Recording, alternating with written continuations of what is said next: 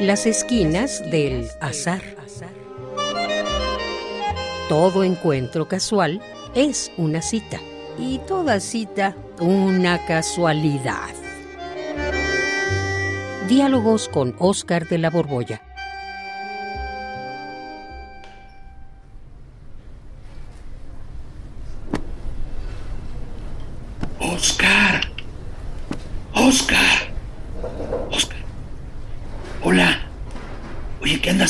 Aquí?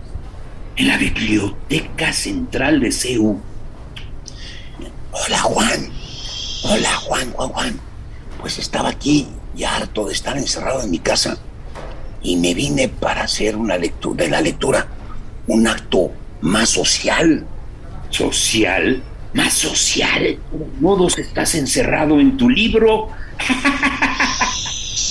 Tienes razón, porque cuando uno lee no tiene mucha interacción con los demás. Es más bien un acto solitario.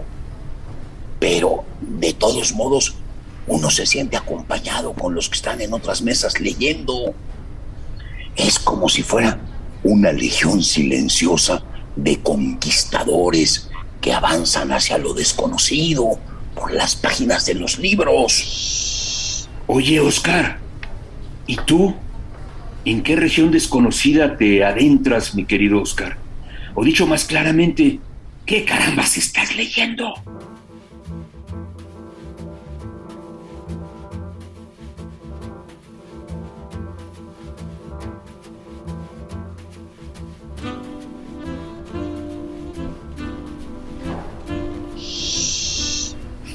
Pues aquí estoy con el libro de Litze, una guía sobre el arte de vivir. Es uno de los libros clásicos del taoísmo y son una colección de historias preciosas en las que se va uno adentrando y entendiendo el pensamiento del Tao. El arte de vivir. Qué padre título. ¿Y eso es nuevo para ti? ¿Avanzas hacia lo desconocido? Cállense. Silencio, por Es, favor. no, no del todo. Ya me había leído otro libro de, de un maestro del taoísmo, este Chuang Tse, que también Mm. contiene unas historias sensacionales con sentido de humor. Pero lo que me anda llamando la atención ahora es que al margen de la diversidad de las historias, hay en todos estos sabios un denominador común, como si todos ellos supieran solamente lo mismo. Eh, no son solamente estos dos maestros del Tao, ¿eh? sino que otros libros de sabiduría antigua en el fondo dicen exactamente lo mismo. ¿Va a ser eso? No. Sí, fíjate, Litze propone igual que Chuanze aceptar lo que sucede, admitir el ciclo de la vida y la muerte, entender y repelar ante lo que pasa. Chuanze, por ejemplo, cuenta una historia muy bonita. Un día su esposa muere y al día siguiente él está muy contento cantando en su jardín, regando las plantas y pasa un vecino y lo reprende. Le dice, ¿cómo es posible que estés feliz si acaba de morir tu esposa, que no la querías? No, sí, sí la quería. Y mira, palabras más, palabras menos. Dice que, pues él había vivido mucho tiempo antes de conocerla y ahora volverá a vivir un tiempo indefinido sin ella. Y si no sufría antes, ¿por qué va a sufrir ahora? Estar con ella y luego luego estar sin ella son solo momentos del ciclo de la vida. ¿Sabes qué? ¿Sabes qué me acordé? Me acordé de este precepto bíblico. Bueno, no es precepto, es donde dice el santo Job, Dios me la dio, Dios me la quitó, bendito sea Dios. Sí, pues es, es lo mismo, fíjate. Eh, En el fondo dicen exactamente lo mismo. Y no solamente los de la sabiduría china, sino también los, la- los sabios del Islam, estos llamados derviches. Sí, Y, y lo mismo dice el hinduismo. Y es más, está textual hasta en el Fedón de Platón, cuando propone que todo lo que ocurre, lo que nace, se destruye, sucede de acuerdo con el nous. Nous es lo que se entiende por una inteligencia ordenadora y siempre elige lo mejor para el mundo. ¡Cállense!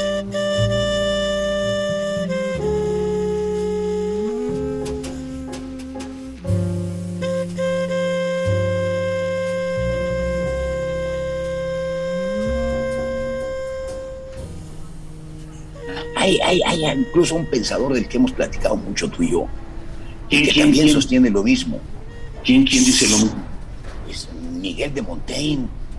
Ah, sus claro. ensayos. Claro. Y, y- y no sé, ¿te acuerdas? Ya te lo he contado. Él sostiene que uno solo es dueño del principio de su acción y lo demás depende de la suerte. Ajá. Es, es más, en uno de sus ensayos, donde habla de los políticos que intentan cambiar las cosas, él lo desaconseja y suelta una frase verdaderamente maravillosa. Dice, ahí donde Ajá. todo cae, nada se derrumba. Ay, Hace, hace una analogía con las naciones corruptas. Dice que son como las casas que han perdido su armazón, lo que las sostenía, y que llegan a un punto en el que siguen de pie, pero por el propio peso de los adobes sin pegamento. La frase es preciosa. Ahí donde todo se cae, nada se derrumba. O sea, hay que dejar todo como está. ahí donde todo se cae, nada se derrumba. Pe- Pero a ver, a ver, a ver, mi querido Oscar. Si todos los sabios coinciden en que la felicidad radica en aceptar las cosas tal y como están, ¿no te parece que este mundo ha cambiado mucho y para bien desde el pensamiento milenario de los sabios del Tao, Confucio, Lao Tse, Lietze y Chuang Tse? Sí, mi querido Juan, afortunadamente no todos se han plegado a esa sabiduría, sino que de algún modo pues han sido insensatos, antisabios, ya que en vez de contemplar la racionalidad del mundo y aceptarla, se han valido precisamente de esa racionalidad para cambiar el mundo. Estoy hablando de Juan del sentido de la ciencia, del espíritu de la ciencia. Desde los antiguos alquimistas hay una rebeldía que nos impulsa a cambiar las cosas tal y como están, para hacer un mundo más a nuestro gusto, para incluso llegar un día a vencer lo más natural de todo, o sea, la muerte. La muerte. Ah, caray. Nunca había visto las cosas desde este ángulo, desde esta óptica. Porque si no es para vencer a la muerte, ver el conocimiento, los descubrimientos, las investigaciones científicas, son para vencer a la muerte. O sea, no dejar Sí. el mundo natural o qué. Sí, mi querido Juan, ese espíritu rebelde está en libros también antiquísimos. Está en la leyenda de Gilgamesh. Acuérdate que él, luego de que muere su pareja en Kidú, anda buscando pues algo que lo mantenga eternamente vivo. Y dicen que lo encuentra. Y, y- y también, si te fijas, los alquimistas andaban queriendo hacer un pacto con los metales para encontrar el elixir de la vida. Y es más, los científicos que ahora mismo andan buscando el antídoto contra el COVID, pues también andan queriendo vencer la muerte que nos está cometiendo por todos lados. Y, y la genética actual está haciendo unos avances maravillosos para descifrar el ADN, por lo menos para que ciertas enfermedades hereditarias no las contraigan los pobres niños que tienen padres con estas deficiencias. La ciencia, insisto, no se conforma con contemplar el orden del mundo para acatarlo, sino que descifra el funcionamiento de los procesos para hacer algo con ellos, para que valiéndonos del conocimiento de ese orden podamos hacer un mejor mundo. ¡Cállense! Hijo, ah, bajemos la voz, Juan. Perdón, perdón. Eh, oye, Oscar, ¿por qué mejor no nos salimos a platicar ahí a la explanada? Aquí a filosofía al ladito. Sí, mi querido Juan, pero antes déjame decirte algo porque estoy inspirado, se me va a romper la inspiración. Algo que se me ocurrió. ¿Te acuerdas del Génesis? de lo que dice Dios cuando expulsa a Adán y Eva del paraíso? Mm, sí, más o menos, pero ¿a qué te refieres específicamente? Pues hay una frase muy inquietante. Dice, y supuestamente habla con los ángeles que están a su lado, dice, ah. hay que sacarlos de aquí, no vaya a ser que coman del otro árbol y se vuelvan inmortales como nosotros.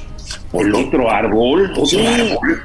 En el paraíso había dos árboles, uno del bien y del mal, que fue el que probaron Adán y Eva, y otro era el árbol del conocimiento, el de la inmortalidad. Y como no lo probamos, porque nos sacaron antes de tiempo, toda la historia ha buscado acumular conocimientos para algún día hincarle el diente, Juan. Eh, eso es un poco el espíritu de la ciencia. Ahora sí, vámonos antes de que nos corran de esta biblioteca.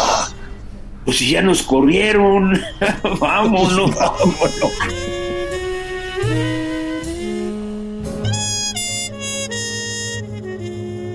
Radio UNAM, en colaboración con la Facultad de Estudios Superiores Acatlán, presentó Las esquinas del azar. Todo encuentro casual es una cita y toda cita una casualidad. Voces Oscar de la Borbolla y Juan Stack. Operación Francisco Mejía. Producción Rodrigo Aguilar. Radio UNAM. Experiencia sonora.